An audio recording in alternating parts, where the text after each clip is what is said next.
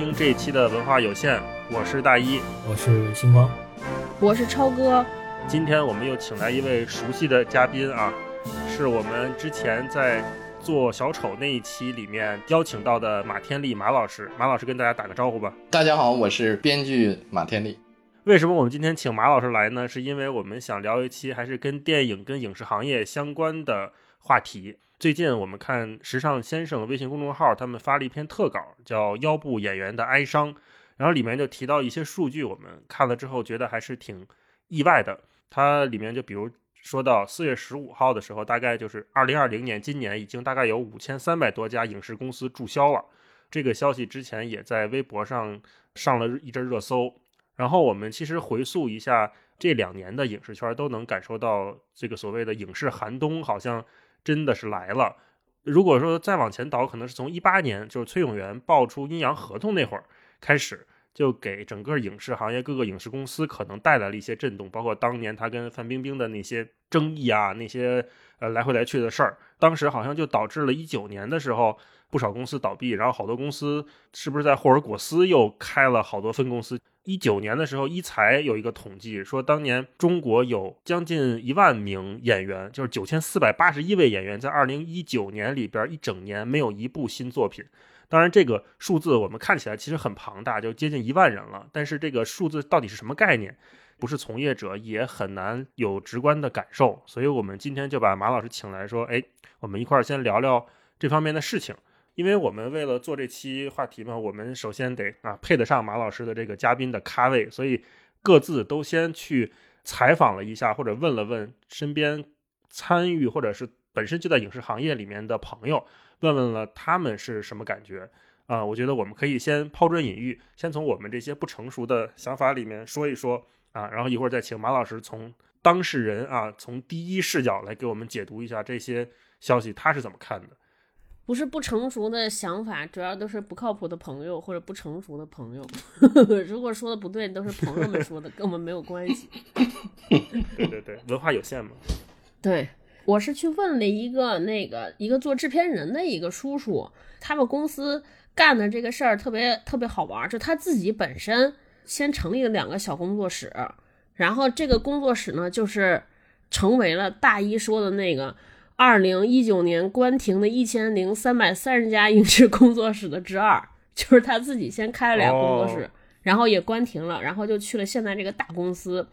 主要做的事情就是把之前出版的里边的那个版权，然后买下来，然后进行一些改编。改编之后呢，要么卖给平台，然后平台投资拍剧，他们中间赚取这个差价。就比如说，他们这个本子写了六集，然后平台看完之后说：“哦，你这个我给你出六千万买你的。”然后可能他们自己呢花这个五千五百万，把这个连拍摄带请演员，所有所有这些都支出，然后中间挣这五百万的差价。这是一种，第二种呢，就是他们干脆自己把这个 IP 自己开发，呃，自己投资，然后做成了电影，然后上院线。这是他们现在这个大公司的一个经盈利模式。然后他自己是做过这个跟平台合作的这种影视作品的这个制片人。第一个我问他的就是前面这个关于影视的关停，他首先跟我讲说这个所谓的叫寒冬是怎么来的啊？就大概其实就是说之前国家有好多影视的这个税收的优惠政策。比如说你来我这儿拍片子，你立项，你这个片子可能最后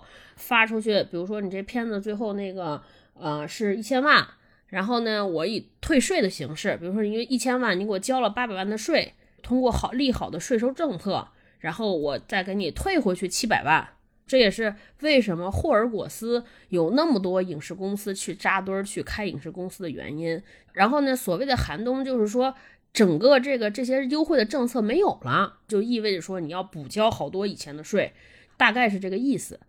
我特别想从马老师那知道，就是说这个事儿到底是因为崔永元说了这个事儿，把这捅出来了，然后国家才决定不行，为了平息民愤，我们必须要好好整治一下，还是说一开始就有这样的安排，只是恰好可能碰上这两件事撞在一起了。听超哥讲这个来龙去脉，我才理解了。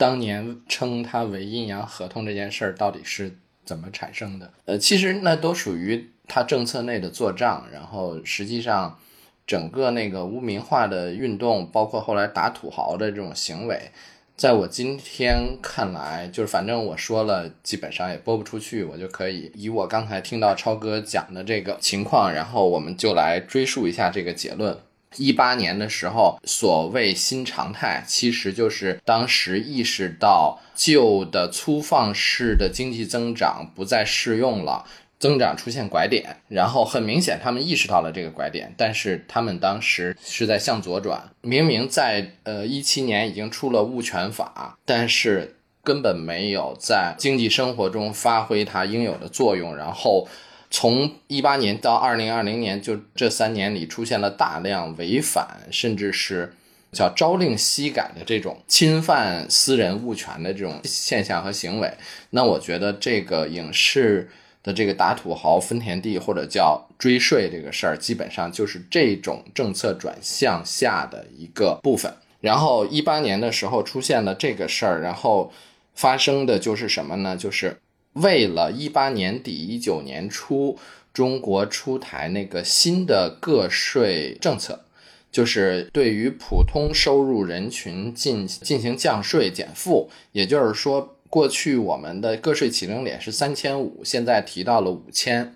工薪阶层他就觉得，哎，我不用缴税了。然后，但是他同时，他对富人阶层，就是他提高了高收入人群的个税缴纳幅度，就发生了深入查税。因为过去富人的钱他是不好查税的，那你对于个人不好查税，那你就去追他的公司，然后追他的合同。去打土豪，然后我觉得是特别短视的一个情况，就是因为你觉得那几个人仅仅是个演艺明星，拿着超高额的收入，老百姓可以这么想。你作为一个经济决策人，你真的这么看待这件事情吗？那个热钱往哪个行业流，那都是一个必然的现象。你现在要人为的。要消灭 这个热钱的流向，那么好，就是你把所有你本来已经是粗放型的经济增长已经面临拐点，然后你再把第三产业、文化业和服务业有可能热钱涌入的地方也全打死。那你想让热钱去哪儿？全去抖音是吗？就是 全去快手对吗？全国人民都搞直播，就像今天一样，就对了是吧？就是我们的经济就腾飞了嘛。这是一特别扯的一个行为。呃，然后超哥说的那个第一个话题，就他朋友是制片人，他说我国不存在腰部演员，我国只有头部演员。你可以说我国腰部演员确实。整体没有达成一个腰部的水平，他们都保持在膝盖以下的水平。但是恰恰是因为我们不拥有庞大的美剧工业体系里那些优秀的，能够形成一个不断向头部去输送人才的一个腰部演员系统，使得我们头部经常就面临着用两年、三年就没人用了。就青黄不接，然后而且主角演的倍儿好，然后配角的戏完全垮塌。就是为什么要抢那个所谓一剧两星还是一剧三星，就是这个原因。就是只有这么几个演员可抢，底下没有演员可用。但是你看我们看过的那种中小成本的那种美剧，还有那种单元剧，比如说 CSI 系列。他都是一集一个案子，那他这个演员这集用了，下集就不能再用了。你想他要多么充沛的腰部演员，能让他一季用上二三十个不重样的，然后还能年年轮换，然后水平长期保持在一个七十分以上的水平，这是非常非常强大的一个工业力量。我们自己，因为我们制片公司的问题，因为我们平台是互联网公司，或者是煤老板为主体的公司，曾经导致了大家都是长期只追求头部的内容和头部的效益最大化，没有人沉下去去培养腰部，无论是腰部演员还是腰部创作导演、编剧都是这样，所以使得我们不可能产出。美剧今天那么多个平台，然后那么多的新剧，然后保持每个剧都能保持续订年更，然后演员源源不绝，剧本源源不绝，美剧会产生每集用一个导演，一季十集不重样，就是已经到了什么样的程度？那你今天你这些基础所谓文化自信或者文化兴国的动作，你全不做，然后别人用热钱。顶起来这种虚假的繁荣和泡沫，你还要打压啊？那你直接就把整个文化工业，就像今天正在发生的这个事实一样，你就把它收归国有就好了。就像北京文化被收归国有一样啊，对吧？你就直接收归国有，然后咱一年干八个样板戏啊，大家就全看这个就就好了。刚刚听马老师给我们讲的那个，我觉得就是脉络还是非常清楚的。其实从说明从二零一七年、二零一八年，其实三年前就已经开始了对这个行业的所谓整顿，国家政策的转向，其实早就开始了，并不是因为村委员爆料这一件单独的事儿导致了整个行业的这么剧烈的变化，而是从。最上层的层面就已经对这个有是有有有影响了。然后马老师提到，就是说，二零一八年底、二零一九年初实行的个人所得税那个改革，那个我还是比较就是感同身受的。虽然跟影视圈里面可能因为影视圈的从业者，包括明星什么挣的肯定比较多，他们的税收肯定跟我们的税收不在一个层次上。但是确实因为国家出台了个人所得税这个事儿，它是覆盖所有人的，包括我们这种平时上班的人，他也会受到这个政策的影响。然后一开始的时候，我印象特别深刻。一开始的时候，这个政策刚出来的时候，宣传啊，新闻联播呀，各个媒体啊，他们说的都是说国家出台了新的个人所得税政策，然后可以为这个老百姓减税，一年减多少多少钱，然后以后就一年少交多少多少钱，各种算，然后各各种告诉你怎么减。但是呢，后来二零一九年全年。整个最后都汇算都交过了之后，我对比二零一八年我交的税，实际上跟二零一八年全年我交的税差不多，甚至于比二零一八年交的税还会多一些。所以说，他这个政策刚出台的时候，媒体上和新闻联播里说的这个说给大家减税这个政策现象，它只是出现在你这一年税收开头的那几个月。的每个月的税收确实是少了，但实际上它后面累计税收的时候，累计再算一遍，你最终交的那个钱，其实跟你之前交的钱是差不多的。呃，我我刚才听咱们聊，其实还没聊到疫情呢，就已经这么多事儿了。从一七年到一九年，可能这两年多的时间里面，其实发生了好多事情。疫情只是压死我这压死骆驼的最后一根稻草。把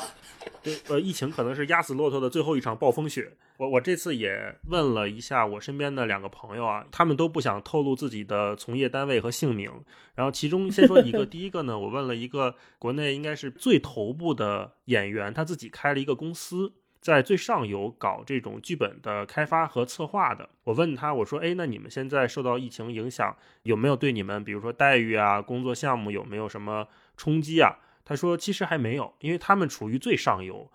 他们正好可以利用这段时间，可能有点像马老师的工作，就是他们说可以好好打磨剧本，他们手里面的好多项目可以先在好好准备着，反倒没什么影响。然后呢，这个朋友因为他之前还在这种宣发公司待过，他说像疫情来临，我们最大的体会就是电影院都关了嘛，对宣发这种公司的影响其实是最大的，因为一个公司你没有电影要上，那就没有宣发工作可做。呃，他说一般可能八九十人这么一个团队，这么一个公司，基本就搁置了。然后另外我又问了一个在院线一线工作的这么一个朋友，他就是一直在北京，呃，应该不是不算是北京，可能在全国最大的这么一个影视巨头的公司里面做电影院的店长。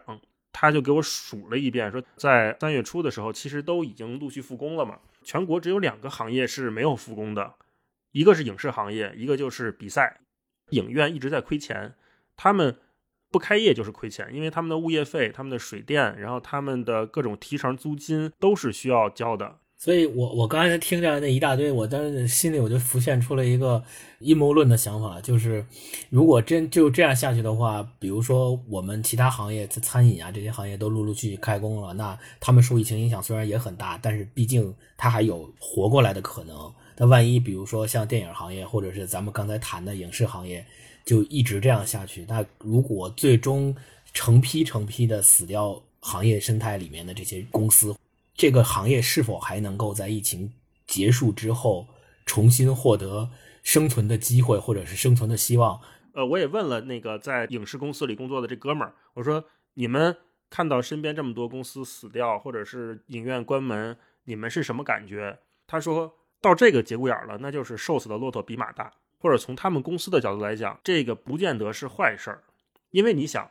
在这么一场大暴风雪之后，能活下来的，那就是最后的巨头。呃，我我的想法是说，我不知道马老师是怎么看啊？就是我觉得这个行业，不管是制作还是宣发还是影院线，它其实本质上来讲是一个生态。这个生态里面，我我理解它应该。天然的应该有头部、腰部、尾部这样的划分，或者是天然有大公司、中部公司、小型公司这样的划分，然后各自去做各自擅长的事情。那如果真的是说我们通过这次大暴风雪过了之后，然后所有的小公司都被兼并了、都倒闭了、都没了，然后最后只剩下那几家头部的公司，比如说像北京文化之类的，或者什么中国什么文化，就是顶着国字头的这些公司，那我倒反而不认为对这个行业或对这个产业它是一个利好的事儿。这个让我想起来，一七年大家提那个国有企业在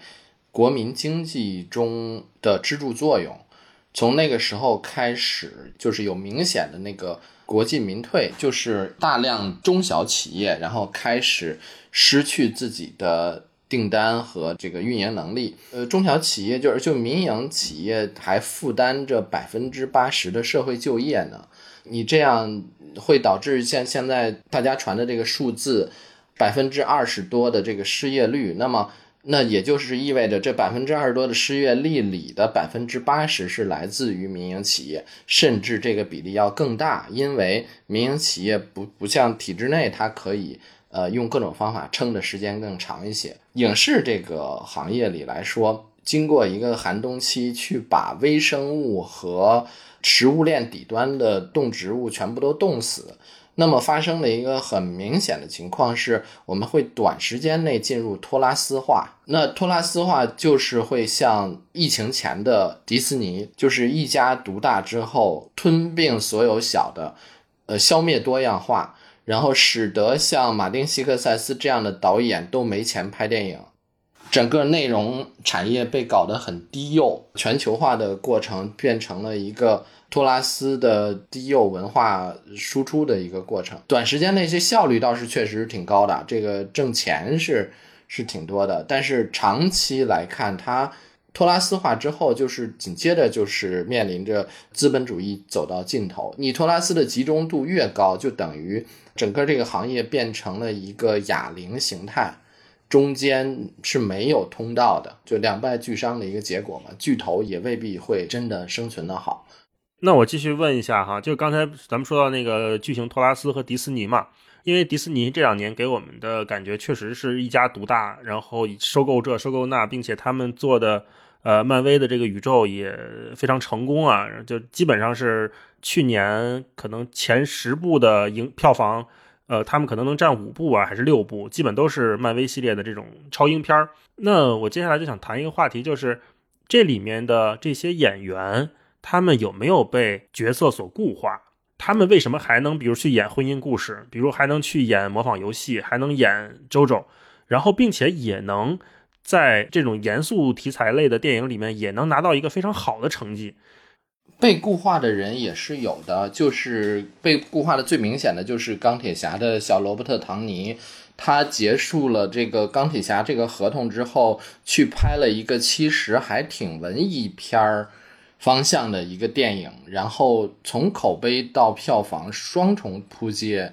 我我还没有看这个电影，但是我看他的烂番茄的程度就实在是很是应该是他影史最烂了。嗯，就是他肯定是希望去完成一个转型，但是可能他的个人特点和钢铁侠那个角色可能过于契合了，就是过于的本色同步了，所以他可能是有点难。你记得他在。演钢铁侠的期间，其实他还参演过两部盖里奇的大侦探福尔摩斯。他在那个里面仍然不能全新的去塑造角色，就是还是能够看到钢铁侠的那个人物的个性上的影子。我只能说演员本人可能不是一个戏路特别广的一个一个演员，他可能是一个强个性化的演员，就是他把钢铁侠演的那么好，不可替代，他是钢铁侠本人。对，嗯对嗯嗯嗯，对。然后其他人我印象最深的就是比寡姐脱离这个系统更早的是金刚狼，呃，他叫哦他叫什么来着？休杰克曼对，休·杰克曼。然后他在演完金刚狼最后一部的时候，而且他在最后一部的时候已经尝试的演了一个失去超能力的老金刚狼的形象。然后在那个形象里，对他他已经进行了完全不一样的这种演技的诠释，因为他是一个老年的状态嘛。他演完那个那个口碑票房都很不错，然后也是他合同的最后一集，然后完了他就接受采访，人们就问他说：“你为什么要结束这个角色，就不再演了？”他说：“当你看完了《鸟人》那个电影，那年《鸟人》得奥斯卡最佳影片，嗯对，他说你看完《鸟人》之后，你很难作为一个鸟人式的超级英雄的演员，你很难不对自己的生命负责任，就是你必须对自己生命负责任，然后你要做出改变。你看了那样的电影，你再不改变，嗯、你就你就说不过去了，因为那个鸟人的那个男主角，他当年就是靠演一个鸟人这样的超英角色，然后曾经红极一时。对，就迈克尔基顿是演蝙蝠侠嘛，对所以就特别像，对简直就是为他而设的这个剧本，我感觉，嗯，对，然后当他这个卸了顶，然后啊、带着一身演技，然后但是就是就是人人生都一直活在那个蝙蝠侠的阴影里，然后所以呃，那挺有意思的。然后其他人嗯也也做出一些尝试，但是休·杰克曼，你从他扮演金刚狼的期间，他也曾经尝试过其他的角色，比如铁甲钢拳，他仍然好哦，那个很好，我很喜欢那个，他仍然还是能贡献出呃不不一样的人物、不一样的角色，就是这个跟演员自己的修为和天赋还是有关系的。然后斯嘉丽·约翰逊，我们看婚姻故事的好，然后但我想就是如果说有什么演员是成长型的，他会随着自己的年纪不断的增长，他自己就会给自己去做反思，然后去找自己这个年龄上面可能承载的可能性。我想起来，就是如前两天我还翻一个特别旧的片子，是迈克尔贝导演的《逃出科隆岛》。对，那真算是斯嘉丽·约翰逊特别早期的作品了。在那里面，他就是一个金发碧眼的傻白甜，他也扑过街，比如说《攻壳特工队》，对，特别明显的一个选角灾难，嗯，然后但是他他自己就是他只要一找到那个角色会给他空间去做发挥的时候，他就能会尽量去找新的可能性，比如我们前段时间聊那个周周。就他以前可能没有演过什么典型的母亲形象，但是他会去去找到。对我自己看这些电影也是比较感触的一点，有一个事儿就是最近不是那个呃雷神，就演雷神的那个什么，这叫海海姆海姆什么，那个名字特别长，对，就演雷神那个那个演员，他最近不是也演了一个新的片儿叫。惊天营救好像是中文翻译过来叫惊天营救，对。然后最近好像在上，我是前天才看完。然后那个片儿呢，整个讲起来其实就是就是打打杀杀，就本质剧剧情上没什么可说的，但是里边有那个就是所谓的特别惊艳的长镜头的打斗场面啊，然后就是他主演的。然后我我看了一下，就是我自己的感觉就是，实际上为什么要看这个片儿？我作为观众来讲。我的入口是因为他是演雷神的演员演的，所以我才会有兴趣去看。但是，呃，看了之后，我会发现说，哎，他好像演出了除了雷神这个角色之外的其他的东西，他还是也能演出来的，所以有会有这个感觉。那我觉得就是一个演员是否他会被他以前所塑造的经典形象所固化，那一个判断标准就是说，我们看他的不管是。呃，在这个角色之前演的，还是在这个角色之后演的电影？那我们会不会有那种说，哎，这个人不就是那个谁谁谁吗？然后突然间会发现，哦，他就是那个谁谁谁，他就是演那个什么什么角色的谁？如果是有这样的就是认识的话，那可能说明这个演员他还是跳脱出了他塑造的那个经典形象的固化啊。嗯嗯，就是星光，你刚才说那个惊天营救，我也看了，但是我跟你的感觉就不一样，我就觉得他还是就是头脑简单、四肢发达的这么一个人，还是雷神是吧？啊、还是雷神。对，一般说我们看这种片儿，我就觉得看铁汉柔情嘛，但是我在这里面只看到了铁汉，并没有柔情。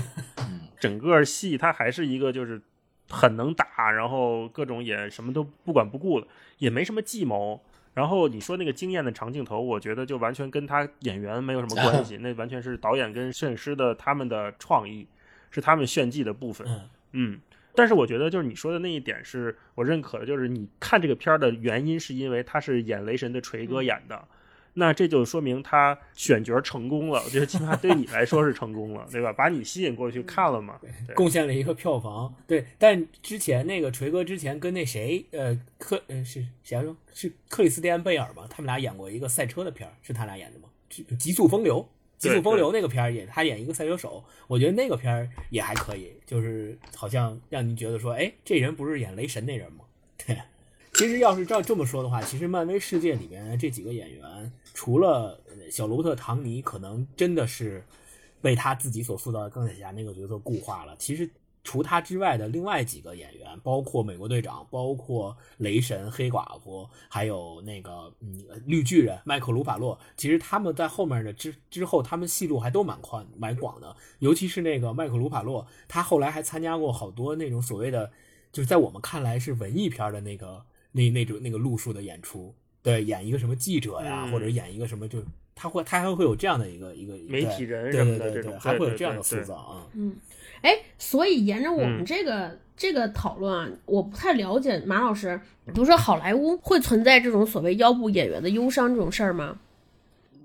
其实越是在工业极度发达的状态下，因为从业人员众多，然后所以更新换代和新陈代谢的速度也快，所以可能很多人确实他一辈子没有赶上演主角，或者没有赶上什么好的本子、呃好的戏的机会，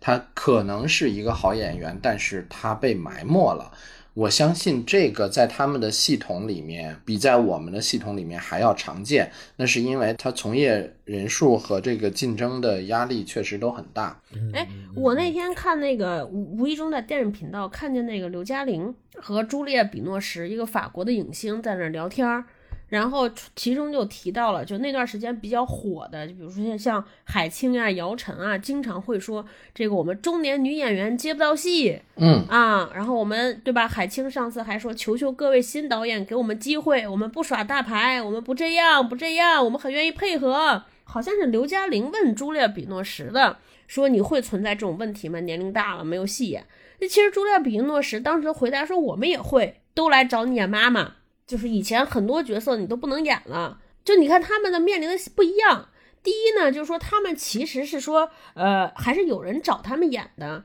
只是说可能他们面临的角色不能以前就是角色要改变，以前可能演青春少女，现在都得演婆婆妈妈，这是第一个。第二个呢，他自己认为说。”所有的事情都是演员自己，可能我要调设我的这个心理预期，然后我自己要开始想，呃，我要塑造什么角色，就是我自己先要经历一个转型。我在想说，那是不是大家面临的环境不一样？呃，茱莉亚·比诺什，我最近看到的消息就是他和《小偷家族》的导演叫失之愈合，对。他和失之愈合合作了一个《失之愈合》首度挑战法语片啊，然后我是觉得两边的对比啊，其实一个演员单个的一个演员本身能做的非常有限，他只能是说，当空间、情境、剧本、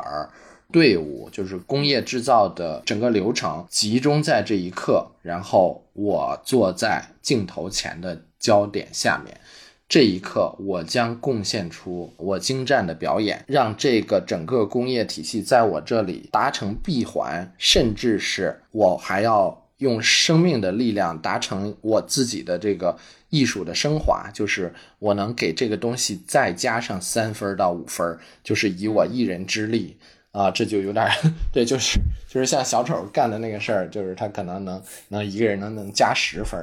但是，真正在整个行业江河日下的情况下，你就光一个演员自己，即便你从日本叫移植了、翻拍了一个经典的剧本然后，但是因为整个工业体系竟然呃能成功的把一个九十分的剧本，然后活活改到七十分。你再在你的那个角色塑造的空间里去演这个蹩脚的剧本，然后你可能并不能给它增色，然后甚至由于你自己觉得这个角色特别别扭，然后没有办法充分的发挥，然后最后你这个东西可能连及格都岌岌可危，那这是行业的尴尬。嗯，那问题到底出在哪儿呢？这个演员是可以强培养的，比如我们也有艺术学院，对吧？北影啊，什么上戏啊，这些中戏乱七八糟全有，演员也是有的。然后呢，呃，头部演员也有，然后钱也有。那到底是到底出了什么问题呢？我就一直不理解。嗯，就是其实我理解超哥这个问题，就是我们经常会。作为观众来讲，经常会问的一个天问，就是为什么中国拍不出来 Netflix 拍的那些特别牛的神剧，对吧？什么什么毒枭啊，我不说别的，对吧？什么纸牌屋啊这些，我咱不说政治片咱就说这些各个方面的，对，特别有文化底蕴的。然后这些演员实际上在不演这个剧之前，其实也是没什么名气的，但就因为他们在这个剧里面有非常精湛的表演，使得这两方面都有一个特别大的飞跃。那为什么同样都是？大国同样都是有那么多文化题材可以拍的这个这个产业的这个国家，为什么他们可以，我们不行？然后我们又对还其实延伸的一个问题就是，为什么现在的比如说电视剧或者说热热门的这些东西，我们看到的都是轮番上阵的这些小鲜肉？反正我是不看，我不知道你们看不看啊？就是现在总出的这些什么电视剧呀。包括之前那《庆余年》，我都没怎么看过。虽然有陈道明，我我很喜欢他，但是我都没有看过。我只是觉得说，哎，这些小鲜肉轮番上阵，一会儿今天是他，明天是他，俩人长都一样，我都分不出来谁是谁。我就不明白，那那其他的人，其其他的演员，或者是其他的本子都去哪儿了？我们为什么就拍不出来，对吧？像别人一样那种水准的作品？哎。星光这个问题，我可以先回答第二个，第一个可能你得让马老师回答，因为我同样的问题问过那个今天跟我聊天那个制片人叔叔啊，我说那个为什么所有人都认为小鲜肉不行，对吧？而且你们有没有发现说小鲜肉这件事情好像是那个所谓流量明星，他是流量时代来临之后才有这个称谓的。那流量时代是怎么来临的？其实也就是所谓的叫 BAT 这些互联网公司开始入主了影视行业，才有流量，对吧？我说那到底这个问题出在哪儿？他自己认为说，其实和这个平台有特别特别大的关系。他说呢，因为那个你的本子来了之后，平台要买你的本子，平台要买你的本子，平台就要确认说我的收入来自于哪儿。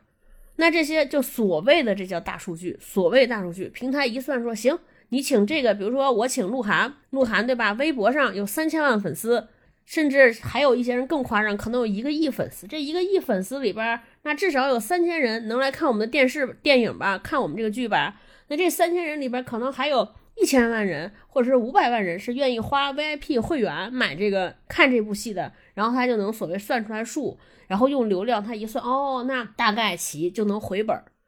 就对他来说，就可能有一个交代，至少在批项目的期间，就不是一个拍脑袋来的。明白，就是所谓的互嗯互联网公司每个项目都要用的所谓测算 ROI 的这么一个一个体系，对，测算投入跟产出的这么一个体系。对，就是看似是科学的的这一套东西演算这个。我说那真的演算的准不准呢？他说其实他们认为说演算这东西，因为你。用演算的东西演算未来，这个参考性其实不大。